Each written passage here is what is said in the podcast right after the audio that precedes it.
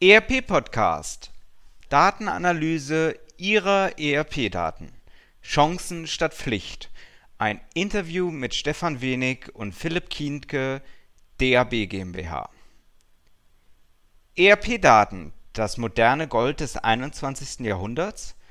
Im zweiten Teil dieses Interviews sprechen wir über die Möglichkeiten der Datenanalyse in SAP-Systemen, welche Potenziale in der Automatisierung liegen und wie die Datenanalytik zukünftig aussehen kann. Viel Vergnügen. Herzlich willkommen zum ERP-Podcast, dem Podcast für alle, die sich aktiv mit dem Einsatz und der Gestaltung von Unternehmenssoftware und den daraus entstehenden Veränderungen und Potenzialen in Unternehmen auseinandersetzen wollen. Mit diesem Podcast möchte ich Sie mit eigenen Gedanken und Interviews bei der Gestaltung moderner IT-Konzepte nebenbei also zum Beispiel beim Spazierengehen oder Autofahren begleiten. Damit möchte ich Ihnen in dieser von technologischen Veränderungen geprägten Zeit Informationen anbieten, die sich in Zeitschriften, Fachbüchern und wissenschaftlichen Artikeln in dieser Form nicht darlegen lassen und für die sich im hektischen Alltag ohnehin nicht die Zeit findet. Mein Name ist Axel Winkelmann. Ich bin Professor für Betriebswirtschaftslehre und Wirtschaftsinformatik an der Universität Würzburg. So, herzlich willkommen zurück zum ERP-Podcast. Wir beschäftigen uns in der Fortsetzung von der letzten Woche ein bisschen mit dem Thema Datenanalyse. Wir haben gesprochen letzte Woche mit Herrn Kindke und Herrn Wenig von der DAB GmbH, die sich mit dem Thema Datenanalyse gerade in Bezug auf die interne Revision, auf Kontrollsysteme verschrieben haben, schon sehr lange mit dem Thema arbeiten. Wir haben letzte Woche ein bisschen allgemein über das Thema gesprochen. Was gibt's überhaupt für Datentypen? Wie kann ich die auswerten? Was mache ich in den ERP-Systemen? Und ich möchte heute äh, mit den beiden gerne das Thema nochmal aufgreifen. Wir werden ein bisschen über den SAP-Kontext in dem Zusammenhang reden. Wir werden ein bisschen über Process Mining, über viele verschiedene Themen, die sich da noch ergeben, reden. Herr Kienke, Herr Wenig, schön, dass Sie wieder dabei sind. Vielleicht für unsere äh, Zuhörer mögen Sie sich nochmal ganz kurz vorstellen, wer sind die Personen Kienke, Wenig, wer ist die DAB GmbH? Sehr gerne. Danke, Herr Winkelmann. Mein Name ist Stefan Wenig. Ich bin einer der beiden Geschäftsführer der DAB Datenanalysen und Beratung GmbH. Wir machen Datenanalyse seit dem Jahr, offiziell seit dem Jahr 2004 als Firma, haben knapp 20 Mitarbeiter, unseren Sitz in Deggendorf, Niederbayern. Unser Schwerpunkt ist begann mit dem Thema Datenanalyse für SAP und im Schwerpunkt für auch äh, Audit und interne Revision und hat sich mittlerweile ein bisschen ausgeweitet auf auch Themen wie Compliance, Risikomanagement, internes Kontrollsystem. Wir haben knapp 20 Mitarbeiter, also keine große Firma in, dem Sinne, sind aber weltweit unterwegs, also in knapp 20 Ländern in den, den letzten Jahren und zu unserem Kundenstamm gehören naturgemäß aufgrund der SAP-Thematik äh, viele große internationale Konzerne, sehr viele DAX-Unternehmen und so weiter. Ich bin Philipp Kienke. Ich darf seit letztem Jahr die DAB unterstützen ähm, und bin vor allen Dingen für das Thema auch Data-Driven GRC, also Governance, Risk und Control, ähm, Compliance, ähm, zuständig und da auch die Verknüpfung zur Datenanalyse und nochmal dem Auditbereich äh, und dem übergreifenden und dem datengetriebenen natürlich ähm, als Grundlage des Ganzen. Mhm. Sie haben Wirtschaftsinformatik beide studiert. Das genau. habe ich letzte Woche schon rausgehört, genau. was mich persönlich sehr gefreut hat, beziehungsweise Herr Kindke, wir kennen uns ja aus dem Studium damals noch persönlich hier an der Universität Würzburg. So, jetzt haben wir letzte Woche ganz viel darüber gesprochen, dass Firmen aufgrund ihres Datenfundaments eigentlich das Problem haben, dass sie gar nicht so ganz genau wissen, was machen die Mitarbeiter eigentlich. Äh, und man muss dann irgendwo hingehen, interne Revision, äh, Risikomanagement, Kontrollsysteme aufbauen, um ähm, zu vermeiden, dass, ja, was eigentlich? Und zu vermeiden, dass äh Daten im System sind, die schlechte Qualität haben, dass Daten im System sind, die nicht gebraucht werden, dass Daten redundant vorhanden sind, dass Daten falsch sind, dass es äh, Schnittstellenprobleme gibt. Also die, die Anwendungsszenarien von Datenqualität über Betrugsprävention bis hin zu Prozessoptimierung und dann natürlich auch Betriebswirtschaft, platte betriebswirtschaftliche Analysen, wenn ich das so sagen darf. Da ist, solange man die Datenbasis hat, sind die Möglichkeiten absolut vielfältig. Revision Audit ist nur ein kleiner Teil des Ganzen und äh, wie wir auch letzte Woche kurz angeschnitten haben, ich denke, der Trend geht wirklich auf da, dahingehend, äh, dass man eine, eine Datenbasis fürs Unternehmen aufbaut, eine Transparenz schafft über die Daten, die im Haus sind, um so ein Single Point of Truth, eine, eine gemeinsame Wahrheit findet, was die Daten anbelangt und auch die entsprechenden Aussagen über die Daten. Mhm. Wenn Sie jetzt dieses Unternehmensdatenfundament, diesen, dieses Single Source of Truth haben, das lädt ja förmlich dazu ein, wenn die Mechanismen nicht da sind, auch Manipulationen, Betrug intern machen zu können. Passiert Ihnen das oft, dass Sie bei Datenanalysen feststellen, hoppla, da haben bestimmte Mitarbeiter doch mal in die Staatskasse sozusagen, in, die Unternehmensgelder gegriffen, da haben Mitarbeiter was auch immer mit den Daten gemacht, was nicht äh, legitim ist? Tatsächlich war ähm, so in den Anfangsjahren 2005, 2006 war das einer der, der war das mit die treibende Motivation äh, zu sagen, gibt es denn gibt's Betrugsfälle, die ich aufgrund der Datenanalyse herausfinden kann? Äh, tatsächlich hat sich aus meiner Sicht äh, gab es da, ich bin froh, dass dieses dass die Motivation sich gedreht hat und sage mal, dass die Motivation der Datenanalysten viel positiver geworden ist nach dem Motto, welche Erkenntnisse kann ich noch aus den Daten gewinnen? Denn so wie sich äh, viele es damals vorgestellt haben, einen Knopf zu drücken bei einer Auswertung und dann purzeln irgendwie zwölf Mitarbeiter raus, die sich Geld überwiesen haben, das hat sich nie in dieser Form so wirklich gezeigt. Man darf nicht vergessen, natürlich gab es Betrugsfälle auch durch, gerade in großen Unternehmen, durch Mitarbeiter, das ist ja einfach Statistik, dass ich sage, ein gewisser Prozentsatz und so weiter. Aber die Frage ist, hat sich das in den Daten wieder gespiegelt oder war das nicht vielmehr so, dass einfach ähm, Lager, Lagerbestände nicht mehr gestimmt haben, weil einfach was mitgenommen wurde oder weil der Betrug auf Papierebene stattgefunden hat das, und sich das Ganze in den, im ERP-System gar nicht so wiedergefunden hat.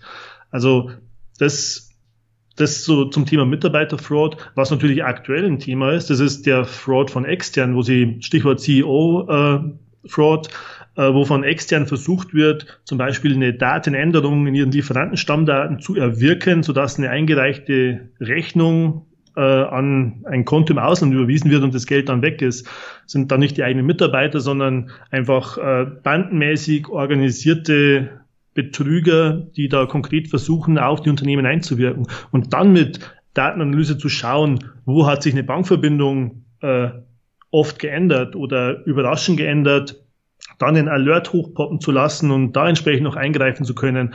Das ist dann in diesem Bereich eher der aktuelle Trend. Mhm. Und man muss auch ganz ehrlich sagen, die Datenqualität als Basis kann eine Grundlage dafür sein, dass man sehr einfach problematische Handlungen hat oder eben auch nicht. Also eine gute Datenbasis mit wenig ungewollten Redundanzen, wenig Doppelungen, da kann ich einfacher feststellen, ob der Prozess funktioniert, als wenn ich sehr viel Redundanzen habe, äh, ähm, sehr problematische äh, Datengrundlage, eine sehr problematische Datenqualität. Ähm, das ist als Datenfundament eine ordentliche Qualität zu haben sehr, sehr wichtig. Ähm, Gerade Doppelzahlungen sind so ein typisches Beispiel. Ähm, wenn ich das mal dem einen und mal dem anderen Lieferanten, der eigentlich der gleiche ist, aber als Duplikat im System vorhanden ist, zuschreibe, dann sind das gerade, wenn ich, sagen wir mal, 1000 Tonnen Sand kaufe und ich kriege die immer in 100 Tonnen Schüben und ähm, habe dann einen Rahmenvertrag und mal buche ich es auf das eine Konto, mal auf das andere, dann fällt es mir gar nicht auf, wenn ich über diese 1000 Tonnen rüber äh. Das heißt, nicht unbedingt nur der gewollte Betrug ist sehr kostenspielig, sondern auch das, was passiert, wenn meine Datengrundlage nicht stimmt. Und deswegen ähm, ist es unfassbar wichtig, nicht immer nur zu schauen, ähm, Datenanalysen durchzuführen, wo ich Geld wiederbekomme, also typische Cash Recovery Analysen wie eben eine Doppelzahlungsanalyse, sondern mich auch grundsätzlich mal mit dem Thema auseinanderzusetzen, wo ist eigentlich meine Datengrundlage von der Qualität her verortet? Ist das gut oder ist das tatsächlich eher schwierig? Ähm, und viele Unternehmen, glaube ich, sind da immer sehr, eine Datenanalyse sollte sich auszahlen, ähm, und zwar direkt und nicht unbedingt indirekt. Mhm. Ein Thema, was ich mir in dem Zusammenhang hier auch nochmal aufgeschrieben habe, ist das Thema Process Mining, also Prozessanalyse, ja. ähm, Erkenntnisse ziehen aus den Prozessen heraus. Was machen Sie in diesem Zusammenhang und, und wie hilft eigentlich die Datenanalyse dabei? Also das Thema Process Mining ist ja gerade auch so in den, den letzten Monaten äh, auch ziemlich heiß gelaufen, sage ich mal. Ähm, wir beschäftigen uns mit dem Thema auch schon ziemlich lange, ich glaube so die ersten Berührpunkte 2010, 2011 gehabt. Ähm, für uns ist das Thema Process Mining ein wichtiges, also wir unterstützen das. Ich gehe auch gleich darauf ein, wie. Es ist aber, also Process Mining, äh, wenn Sie mit dem Thema, falls ein Zuhörer noch keine Berührpunkte hatte, geht darum quasi aus den Daten des Unternehmens die Prozesse einfach zu visualisieren in Form eines Prozessgraphen, zum Beispiel auch mit Durchlaufzeiten zu sehen, zum Beispiel zwischen Bestellung und Wareneingang und zwischen Wareneingang und Bezahlung und Rechnungseingang und was weiß ich. Wie sind meine Zeiten? Hängt es irgendwo? Drehen sie irgendwo Schleifen? Gibt es irgendwo kritische Pfade und so weiter? Für uns ist das Thema ein komplementäres. Das heißt, äh, es ist sehr wichtig, den Prozess zu sehen und zu verstehen und visualisiert zu bekommen.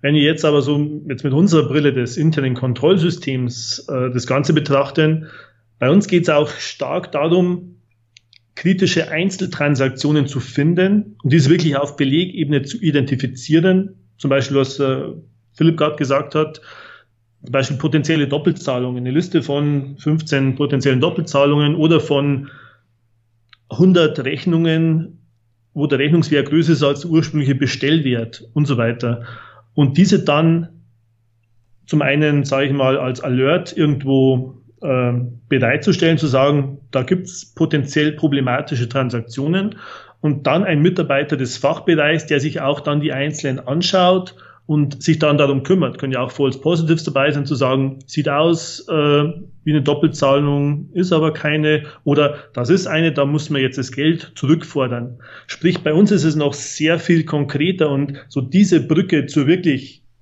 nicht nur zur Einzeltransaktion in Form der Belegnummer, sondern mit Zusatzattributen und diese dann nachzuverfolgen in einem Workflow und dann im System zu dokumentieren. Da denke ich, das sind Einsatzszenarien, wo dann die klassische Datenanalyse im Vergleich zum Process Mining ihre Vorteile hat. Der Rest des Ganzen ist ja relativ ähnlich, weil was brauchen Sie für Process Mining? Genau wie für unsere deterministischen Analysen. Sie brauchen die Rohdaten, die Sie aus dem System ziehen, also dass Sie wirklich auf Tabellenebene zugreifen. Diese werden dann zu einem sogenannten Event-Log einfach zusammengesetzt in Form von Timestamps, in Form von äh, verschiedenen Knotenpunkten und dann visualisiert. Das ist also für uns von der Arbeitsweise ja nicht groß anders, als wenn wir herkömmliche, in Anführungszeichen, Datenanalyse betreiben. Und was man nicht vergessen sollte, ist im Zusammenhang mit Process Mining, die Qualität ist immer nur so gut wie das zugrunde liegende Event-Log. Es wird ja oft so ein bisschen, man, es wird ja der Eindruck vermittelt, naja, ich mache Process Mining, dann sehe ich genau, wie mein Prozess aussieht. Jein denn ich sehe, wie der Prozess aussieht, den ich in Form des Event-Logs selber äh, modelliert habe. Wenn ich jetzt entscheidende Knotenpunkte zum Beispiel vergesse oder einen Fehler bei dieser Modellierung mache, dann werde ich auch nur die halbe Wahrheit sehen, egal welches Process Mining Tool ich einsetze.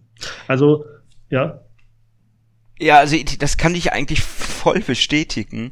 Äh, wenn wir in die Tabellen der Systeme reingucken, ist egal, ob es jetzt ein SAP-System oder ein, genau. Microsoft-System ist, äh, was dort an Daten ähm, kryptisch in den Tabellen auftaucht, ist, glaube ich, auch wahnsinnig schwierig in dieser Erstanalyse äh, überhaupt zu entschlüsseln und zu sagen, das sind wirklich die relevanten, beispielsweise Datumsfelder oder so, die, die, die diesem Prozess wirklich eins zu eins zuzuordnen sind, ne? Ja, genau.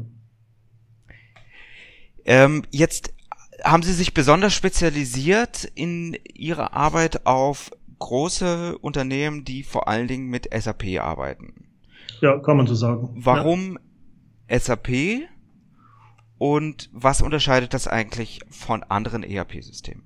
Ja, also was wir haben ja so als Wirtschaftsinformatiker, wie wir schon eingeführt haben, ähm, uns schon lange mit SAP beschäftigt und dann auch mit dem Bereich Datenanalyse. Und wofür wir SAP immer sehr dankbar waren, das ist einfach, ähm, hat natürlich auch zwei Seiten, aber was, wofür wir dankbar waren, ist die Stabilität des zugrunde liegenden Datenmodells, zumindest in den letzten, in den letzten 15 Jahren, die wir so miterlebt haben. Wenn Sie sich anschauen, ähm, Stichwort Lieferantenstammdaten. In welcher Tabelle liegen die im SAP-System? Die Tabelle heißt LFA1. Kann man jetzt salopp übersetzen, Lieferanten Ebene A1, wenn man in Tabellenhierarchien denkt. In welchem Feld steht die Lieferantennummer? Das Feld heißt LIFNR. Das sorgt für bei deutschen Datenanalysten, sage ich mal, erleichtert es die Sache, wenn ich die Schulung vor chinesischen Auditoren halte und die notieren dann die Akronyme, die für die deutschen SAP-Feldnamen stehen ist es, und Tabellennamen stehen, dann ist es immer ganz, äh, ganz nett zu beobachten, weil das für uns natürlich die Sache viel einfacher macht. Und dieses LFA1 als Tabellenname, LiefNR als Feldname, das ist eigentlich eine sehr, sehr stabile Sache. Natürlich Customizing, äh, Z-Tabellen, Z-Felder, äh, das kommt alles noch dazu, muss man betrachten. Aber der grundsätzliche Kern des Datenmodells bei SAP ist sehr, sehr stabil. Und das hat uns ermöglicht, einfach auch stabile Auswertungen darauf zu erstellen, die dann eigentlich grundsätzlich, wenn Sie sich zumindest an den Buchhaltungsprozessen oder auch den Einkaufsprozessen orientieren, unabhängig, ob Sie die in China laufen lassen, in Brasilien oder in Deutschland, unabhängig, ob das äh, produzierendes Gewerbe ist oder äh, egal in welcher Branche dann das Unternehmen tätig ist, die Basisinformationen findet man in der Regel immer an der gleichen Stelle. Und das hat uns da das Leben viel, viel einfacher gemacht, speziell wenn es um SAP geht. Wenn ich jetzt zum Beispiel äh, Navision betrachte, es ist ähnlich, aber da war das Datenmodell aus unserer Sicht ein bisschen unruhiger, auch der Historie des ERP-Systems mit den Übernahmen, mit den Weiterentwicklungen und so weiter geschuldet. Das heißt, da kommt man nicht so ein stabiles Set an standardisierten Auswertungen entwerfen, weil einfach relativ viel Unruhe drin war, was aus unserer Sicht, was die Datenbasis anbelangt. Also das sagt nichts über die Qualität des Systems aus, das ist eine reine Entwickler- und Daten, Datenbrille, die ich da, die ich da auf habe. Aber das hat es für uns im SAP-Bereich viel einfacher gemacht und deswegen haben wir da im SAP-Bereich sehr schnell, sehr gut Fuß gefasst und äh, sind da auch sehr äh, mittlerweile sehr, sehr bekannt. Ja. Mhm.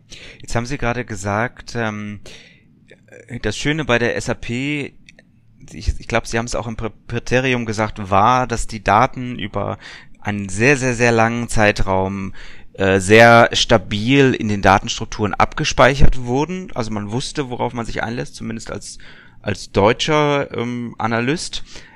Jetzt verändert sich ja gerade wahnsinnig viel in der SAP-Welt. Wie gehen Sie damit um? Wie gehen Ihre Kunden damit um?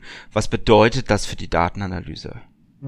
Ja, zumindest kurzfristig. Ähm, es ist ja gerade natürlich das Thema S4HANA und die entsprechenden Umstellungen sind da in vollem Gange, bei, zumindest bei den, bei den großen, bei unseren großen Kunden. Äh, das Gute ist, dass wir extrahieren ja die Daten aus den Systemen und analysieren die aus dem, außerhalb des Systems. Der Datenzugriff, der funktioniert noch wie gehabt und die Datenstrukturen werden zumindest vorerst noch so vorgehalten wie in der guten alten Zeit, sage ich mal. Es ist auch aber eine Entwicklung abzusehen, dass das Datenmodell entsprechend verändert wird. Wir haben da auch schon das Ganze erarbeitet, welche unserer Analysen in welcher Form betroffen sind.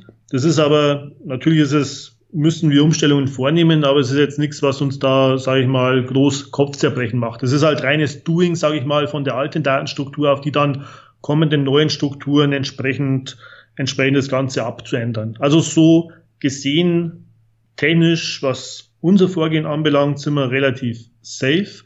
Die Frage, die für uns spannend ist, und da haben wir natürlich jetzt auch ein Augenmerk drauf, da beschäftigen sich auch zwei Kollegen mit, ist denn die Systematik, Daten außerhalb von SAP zu analysieren, immer noch die beste? Weil nach unserer Überzeugung war es das in den letzten Jahren.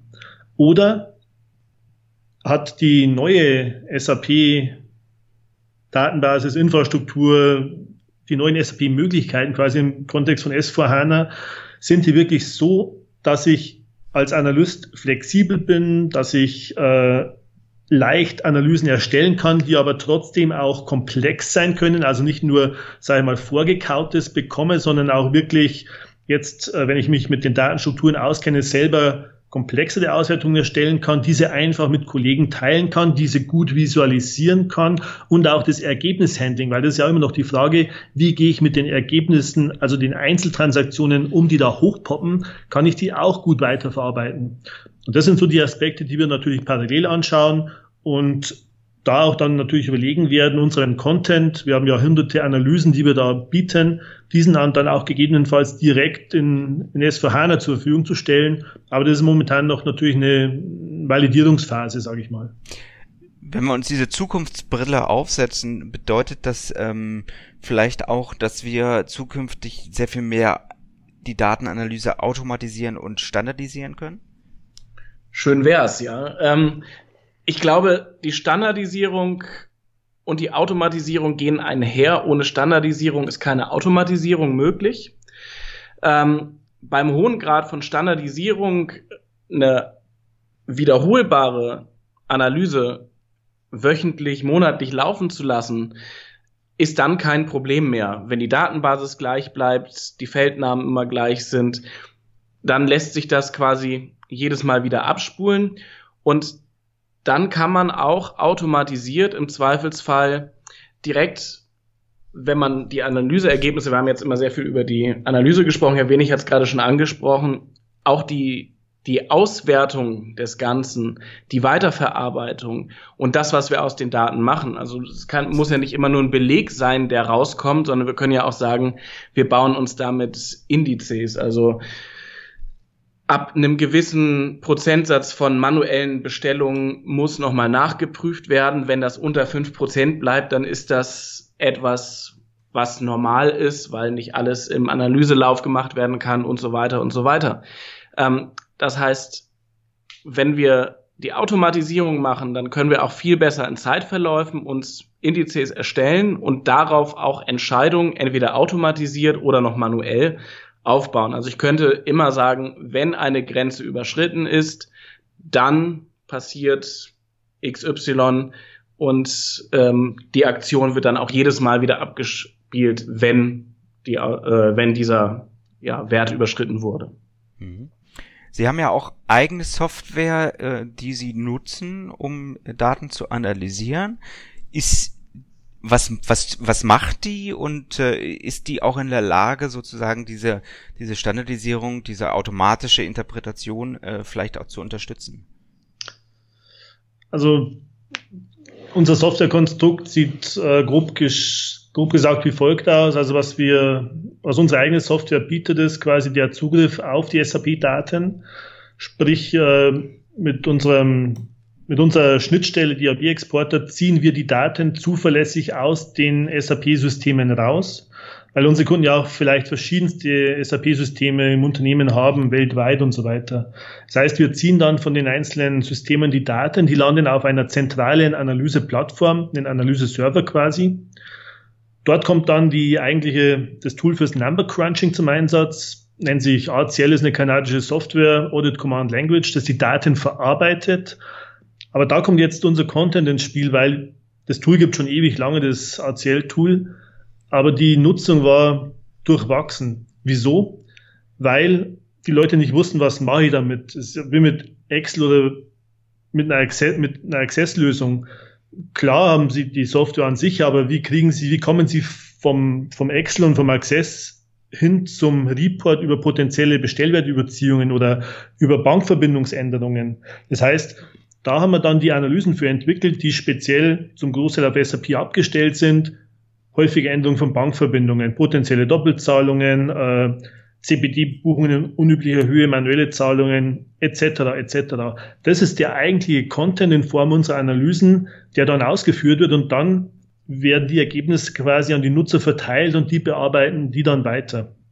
Also so ist so mal das grundsätzliche das grundsätzliche Setup. Und da ist auch der Gedanke natürlich, weil Sie vorhin auch die Standardisierung und Automatisierung angesprochen haben. Unternehmen haben ja auch große nicht nur SAP im Einsatz, sondern die haben auch SAP, aber vielleicht auch ein, ein Vision, auch ein Dynamics und so weiter. Die Frage ist, baue ich mir einen, eine Art ja, Datenpool, ein Datenfundament, in dem mit einer Art Common Data Model nochmal die, die Daten zentral vorliegen und dann kann ich darauf meine Auswertungen äh, entsprechend standardisieren und automatisieren. Also all das sind so Aspekte, die damit reinspielen. Das heißt, Sie begleiten die Unternehmen letztendlich auch bei der Fragestellung, wie baue ich mein Unternehmensdatenfundament eigentlich auf? Genau richtig. In der Praxis, und auch das sage ich jetzt ganz offen, ist natürlich so, dass alleine die SAP-Analysen schon, ähm, schon Zeit in Anspruch nehmen. Also das Ganze ist, äh, können Sie ja installieren, ist lauffähig, aber da geht es ja auch um das Ganze in die Organisation einzubetten. Es ist nicht damit getan, ein Tool zu installieren und eine Datenanalyse laufen zu lassen, sondern was mache ich mit den Ergebnissen? Wer kümmert sich darum? Wenn ich doppelte Lieferantenstammsätze habe, geht es an die IT-Abteilung? Habe ich eine, ein zentrales Stammdatenteam, das sich dann darum kümmert? Das heißt, die Datenanalyse, da können Sie eigentlich einen Haken dahinter machen. Die Frage ist bei Unternehmen, wie bettet man das so ein, dass es zentral und stabil im Unternehmen aufgebaut ist und auch in, in Form von Prozessen dann integriert nach dem Motto, was tue ich mit den Ergebnissen, was mache ich daraus? Mhm. Jetzt kommt ja noch eine weitere Herausforderung dazu. Also wir haben in der alten Welt sozusagen immer gesagt, wir machen das on-premise, äh, wir machen das innerhalb des Unternehmens, wir bauen das Datenfundament in unserem eigenen Rechenzentrum auf. Das ist ja für viele Unternehmen heute im Wandel begriffen, weil viel mehr Daten einfach irgendwo liegen, sprich in der Cloud, um diesen Modebegriff mal wieder zu verwenden. Hat das Auswirkungen auf die Datenanalyse? Also es hat für uns schon Auswirkungen, allerdings eher noch, noch nicht im, im Kernbereich der Datenanalyse. Also mein, ums, wenn Sie jetzt schauen, was Sie auch im, im, im Bereich Datenschutz tut, also die Datenschutzgrundverordnung, äh, GDPR im Englischen. Äh, es gibt technisch gesehen natürlich schon auch Infrastrukturen, wenn Sie Amazon Web Services oder Microsoft äh, die Azure Cloud und so weiter, wo Sie Daten verarbeiten können. Die technischen Fragen sind eher meist erstmal, wie kommen die Daten in die Cloud? Das ist eine technische Frage für die Unternehmen, weil wenn Sie terabyteweise Daten hochschieben wollen, dann ist egal, wie gut der Service, auf dem die Daten dann landen. Die Frage ist, habe ich eine Bandbreite, wo ich die Daten auch wirklich gut hochpumpen kann? Und da sind wir, glaube ich, jetzt speziell in Deutschland noch nicht so weit, wie wir sein könnten. Da haben wir eine technische, ich sag mal platt gesagt, oft Upload Limitierung. Und dann haben Sie natürlich die Frage nach Datenschutz, will ich meine Daten wirklich in die Cloud schieben? Also was, wo wir die Cloud momentan genutzt sehen, das ist, dass Analyseergebnisse geteilt werden. Dass ich sage, da sind jetzt 110 potenzielle äh, Bankverbindungsänderungen, die jemand absegnen muss. Äh, die teilen wir mit dem Team weltweit. Die werden dann in die Cloud geladen und da haben dann die Mitarbeiter, egal wo sie sitzen, ganz einfach Zugriff und können die über Workflows äh, abarbeiten, weiter delegieren, dokumentieren. Da hat es seinen Nutzen, dass aber die Rohdaten, die quasi für das Number Crunching dann die Basis sind, dass die in die Cloud geladen werden. Das haben wir aus dem technischen, aber auch äh, datenschutzrechtlichen Gründen momentan eher weniger. Da wird aber natürlich auch der Trend dazu hingehen, wird aber noch ein bisschen was an Rechtsunsicherheit beseitigt werden müssen und technisch gesehen brauchen wir natürlich auch äh, stabile Leitungen dann, um die Datenmengen da entsprechend bewegen zu können. Äh, für die Zuhörer, viele, viele Zuhörer ähm, hören diese Folge vor allen Dingen über die, die Podcast-Apps auf ihren Handys. Ähm, deswegen kriegen sie das nicht so mit. Wir haben eine Webseite natürlich auch zu diesem Podcast ins Leben gerufen. Dazu einen herzlichen Dank auch an meine Mitarbeiter und unsere Hilfskräfte hier, ähm, wo wir eben nicht nur die Folgen zur Verfügung stellen, sondern eigentlich zu jeder Folge auch wieder andere Folgen, die thematisch passend sind, ähm, ähm, nennen, ähm, so dass man sich ein bisschen an den Themen entlanghalten kann. Denn ich merke gerade, ähm, die Thematik, die wir hier adressieren, die berührt natürlich wieder ganz viele andere Themen. Und ähm, wer das mag, auf der Webseite finden Sie eben zu jeder Episode sozusagen auch andere Episoden, die sich auch mit Einzelthemen schon beschäftigt haben. Herr Wenig, Herr Kienke, ich würde gerne ähm, nochmal auf Sie persönlich äh, zurückkommen. Ich glaube, wir haben einen Einblick gekriegt, was das Thema Datenanalyse angeht. Und ich habe bei meinen Folgen immer so eine kleine Blitzlichtrunde am Ende meiner Folgen. Ähm, ich würde Sie nämlich gerne mal fragen, aus der persönlichen Sicht, aber vielleicht auch für die DAB, was sehen Sie bislang als den größten beruflichen Erfolg im Themenbereich Datenanalyse?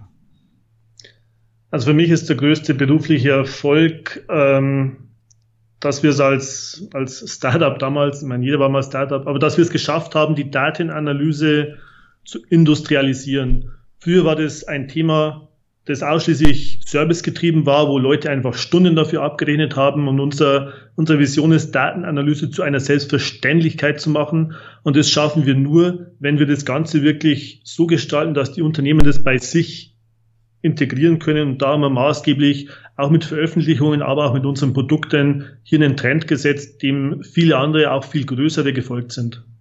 Und ich glaube, dieses Selbstverständnis ist auch nochmal ganz wichtig. Und das sehe ich auch so. Zum einen nicht nur für große Konzerne bereitzustellen, ähm, die sich im Zweifelsfall auch hätten zehn Berater a drei Wochen leisten können, die ihnen sowas programmieren, sondern die die Möglichkeit, auch für kleinere mittelständische Unternehmen, sich eine Datenanalyse auf einfachem Wege ins Haus zu holen und auch mit wenig Personalaufwand äh, die gleichen Ergebnisse äh, zu schaffen.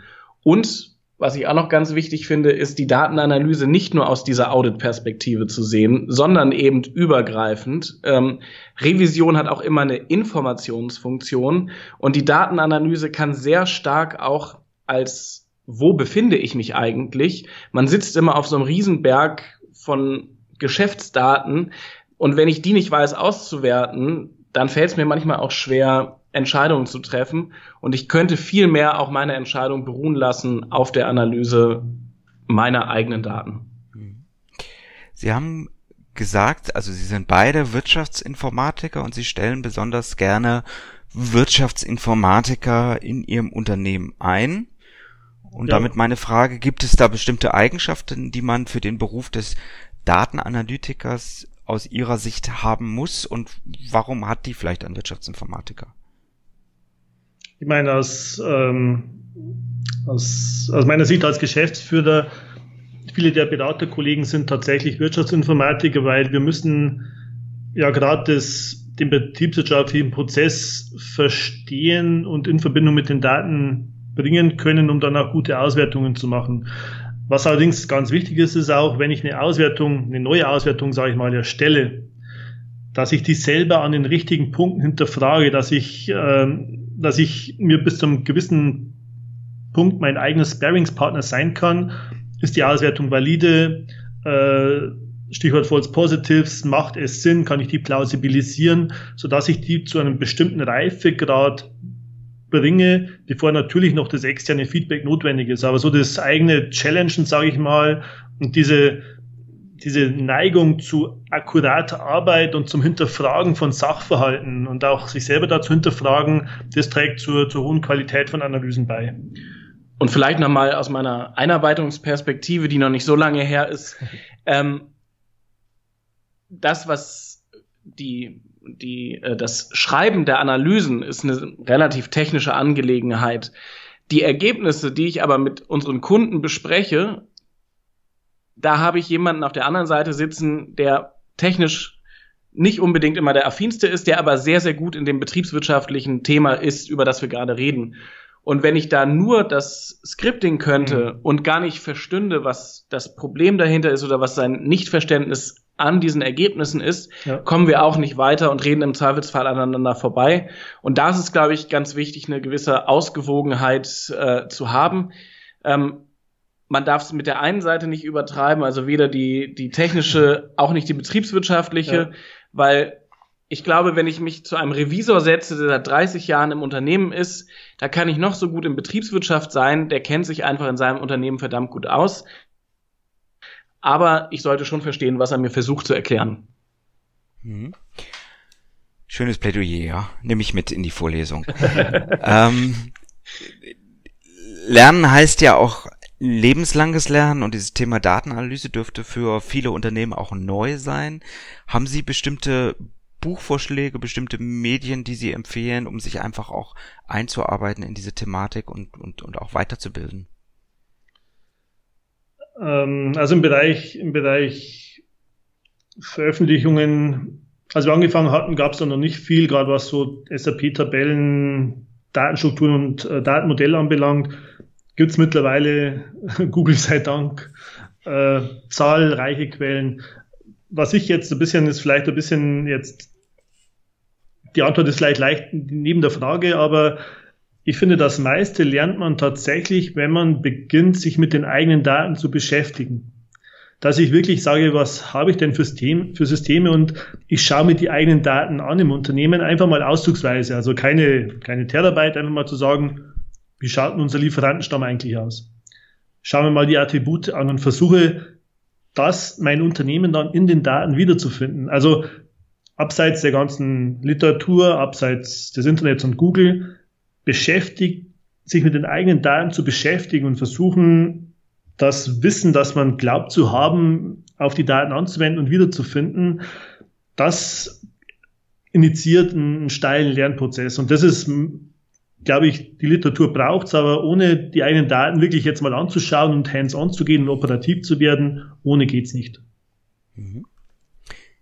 Ich mache jetzt mal die Steilvorlage. Ich habe nämlich eine ganz tolle Quelle entdeckt. Das ist ihr Blog, der ah. durchaus äh, vieles Wissenswertes äh, und sehr umfangreich darstellt, was Datenanalyse eigentlich ist, ähm, was da auch so alltäglich passiert ähm, und vielleicht auch ein bisschen für das ganze Thema sensibilisiert. Insofern werden wir den wenn ich das darf, sehr, sehr gerne natürlich auch in den Show Notes zu dieser Folge verlinken, so dass Sie, liebe Zuhörer, ähm, hier eine Möglichkeit haben, auch über unser Gespräch hinaus ein bisschen was zu erfahren über das Thema Datenanalyse.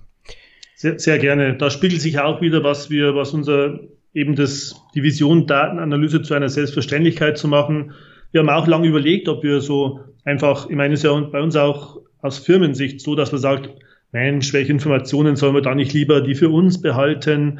Aber Datenanalyse zu einer Selbstverständlichkeit zu machen, zu zeigen, was es bedeutet, Daten zu analysieren, was ich wissen muss, dass es da wirklich bei Tabellen und Feldern losgeht. Natürlich nicht für den Endbenutzer, aber für denjenigen, der sich, der die Analysen erstellt und aus dem Grund haben wir uns entschieden, da, weil Sie den Blog ansprechen, da wirklich auch relativ transparent mit unserem Wissen umzugehen. Das ist natürlich auch eine Zeitfrage. Man kann nicht äh, jeden Tag da einen ellenlangen Blogpost raushauen.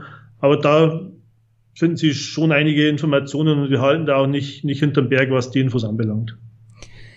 Jetzt haben wir ganz viel gesprochen über, wo sie eigentlich herkommen, wie sich Datenanalyse verändert, wie sich auch die SAP als ihr zentrales ähm, Themenumfeld verändert und verändern wird. Vielleicht können Sie uns mal so eine Einschätzung geben, wie sich Ihre Berufswelt in den nächsten, sagen wir, zehn Jahren ähm, verändern könnte. Bewusst im Konjunktiv, weil keiner die Glaskugel hat. Also, wo ich denke, ich meine, stating the obvious ist natürlich äh, künstliche Intelligenz, Machine Learning und so weiter. Das sind einfach Themen, die da, ähm, die da schon präsent sind und immer präsenter werden. Dazu aber sei noch gesagt, weil das finde ich ein gutes Beispiel mit Machine Learning. Was wir immer haben bei Auswertungen, das ist so das Thema der False Positives. Also wenn ich sage zum Beispiel potenzielle manuelle Zahlungen, sind vielleicht, äh, wir ermitteln 150 Stück und tatsächlich sind, wenn jemand drüber schaut, nur 100 oder nur 90 tatsächliche manuelle Zahlungen.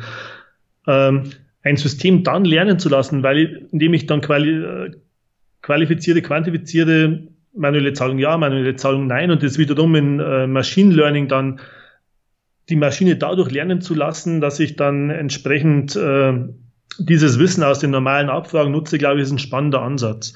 Was was wir auch natürlich immer stärker sehen, wo wir auch dran sind, das sind äh, Visualisierungsthemen. Ich meine, platt gesagt, äh, ganz normale Visualisierungen, aber wenn Sie sich anschauen, äh, HoloLens, äh, die Datenbrillen und so weiter, sind noch ein bisschen, bisschen sperrig. Wir haben eine im Haus, es ist halt momentan eine Insel bei vielen Lösungen, weil sie setzen sich die Datenbrille auf und dann sind sie erstmal von der Welt abgeschottet und sehen nur die Daten. Aber wenn sie dann das Ganze noch kollaborativ hinkriegen, dass wirklich die Leute mit den Microsoft-Brillen, also ohne den Hersteller jetzt äh, da hervorheben zu wollen, dass sie da um den Tisch sitzen und sich gemeinsam das Datenmodell betrachten und dann gemeinsam den Drilldown in die Details machen können.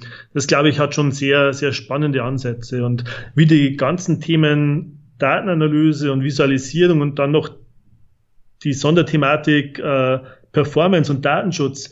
Ich glaube, der Trend ist, dass man wirklich versucht, da die alle wichtigen Themen bestmöglich dann auch zu integrieren und da da wird die Reise hingehen. Es ist noch ein Weg, aber ich glaube, dass da ganz fantastische Möglichkeiten noch auf uns warten. Mhm. Ich glaube auch die, die Art der Visualisierung ähm, und das ja stärker, also Daten sollten nicht mehr so das langweilige etwas in Tabellen auf irgendwelchen Servern sein, sondern Daten sollten meines Erachtens ähm, ja im Zweifelsfall bunte Bildchen sein, dass man sieht, wenn wir irgendwo am Tisch sitzen, uns Daten anschauen, dass ich dann sehen kann, da habe ich einen Ausbruch, Einbruch von irgendwas, Anomalien, die kann ich visuell viel schöner darstellen. Und wenn wir das schaffen, dass das im Alltäglichen uns äh, äh begegnet, und zwar so, dass jeder damit umgehen mag, dann schaffen wir, glaube ich, auch das Ziel Datenanalyse zu einer Selbstverständlichkeit machen. Viel stärker als immer noch dieser, dieser verstaubte Eindruck, ähm, Datenanalysten sind die, die äh, irgendwelche Server überfallen äh, äh, und da ja rumschrauben äh, und sich quasi nur Datensätze an den Kopf knallen. Ich glaube, je mehr man das tatsächlich in die normale Arbeitswelt integrieren kann und je praktikabler das Ganze auch wird, und da sind wir auch wieder in der Cloud bei mobilen Endgeräten. Ähm, ich muss meine Ergebnisse nicht nur am Computer im Büro ähm, analysieren können, sondern ich möchte mir auch einen Chart auf meinem Tablet angucken oder wo auch immer, wenn ich gerade unterwegs bin, oder halt eben mit meiner Brille ähm, am Konferenztisch mit allen anderen, mit denen ich da sitze. Ich glaube, die Gefahr ist, ähm, um auch darauf einzugehen, ähm, nur weil eine Visualisierung verdammt gut aussieht, heißt es nicht, dass sie richtig ist. Also ich denke, da muss man so die Gratwanderung auch finden aus, aus wirklich äh, aus Usability, aus Nutzung der grafischen Möglichkeiten, der Visualisierungsmöglichkeiten, die man hat, aber trotzdem die darunterliegende Qualität, sage ich mal, nicht zu vergessen und besten beizubehalten und auch auszubauen. Also dass, dass man über die über die Farben und über das, das ganze Schöne und Positive und Bedienfreundliche nicht vergisst, dass es auch Arbeit erfordert und Wissen erfordert, korrekte Auswertungen äh, zu erstellen, die dann die Grafik füttern, salopp gesagt. Ist das, glaube aus Ihrer Sicht auch die große Herausforderung, die wir im ERP-Umfeld haben, die Daten so konsistent zur Verfügung zu stellen, dass sie auch für Auswertungen sinnvoll genutzt werden können? Ähm, ich denke, ja, es ist eine eine der Herausforderungen, ähm, erstmal verschiedene Datentöpfe, die in einem Unternehmen da sind, vielleicht auch zusammenzufahren, vergleichbar zu machen und dann auch entsprechend in der, in der qualitativ geeigneten Form zur Verfügung zu stellen. Ja. Ja, also es bleibt spannend. Ich äh, sehe allein aus dieser Folge ganz viele neue Fragestellungen, die sich für den ERP-Podcast, für die ERP-Welt ergeben. Herr Wenig, Herr Ginke, ich möchte mich ganz herzlich bei Ihnen, ich möchte mich ganz herzlich bei der DAB GmbH bedanken für diese wirklich hochinteressante, spannende Folge zum Thema Datenanalyse, äh, dass Sie sich dafür die Zeit genommen haben. Und wie immer bei meinen Folgen haben meine Gäste natürlich die letzten Worte von mir aus. Vielen Dank. Vielen Dank, Herr, Herr Winkelmann. Ja, an alle Zuhörer, danke fürs Zuhören. Ich hoffe, Sie haben gemerkt, dass wir für die Datenanalyse eine Leidenschaft mitbringen und ähm, dass sich das Ganze auch im Podcast wieder gespiegelt hat und dass wir Ihnen da auch, wenn Sie sich mit dem Thema beschäftigen, dass Sie sich noch intensiver damit beschäftigen. Falls Sie sich noch nicht damit beschäftigen, fangen Sie an, ist eine spannende Sache und Sie kommen nicht mehr dran vorbei, glaube ich. Dankeschön, gute Zeit. Ihnen hat der ERP-Podcast gefallen und Sie konnten wertvolle Erkenntnisse gewinnen? Dann würde ich mich über eine Bewertung auf iTunes freuen, damit auch andere von diesem Podcast erfahren können. Eine Anleitung für die Bewertung finden Sie auf www.erp-podcast.de. Dort finden Sie auch weitere Hinweise, Links und Aktualisierungen zu dieser Folge. Das war der ERP-Podcast für alle, die sich aktiv mit dem Einsatz und der Gestaltung von Unternehmenssoftware und den daraus entstehenden Veränderungen und Potenzialen in Unternehmen, losgelöst von Fachzeitschriften, Büchern und wissenschaftlichen Veröffentlichungen, zum Beispiel beim Spazierengehen oder Autofahren, auseinandersetzen wollen. Mein Name ist Axel Winkelmann. Ich bin Professor für Betriebswirtschaftslehre und Wirtschaftsinformatik an der Universität Würzburg.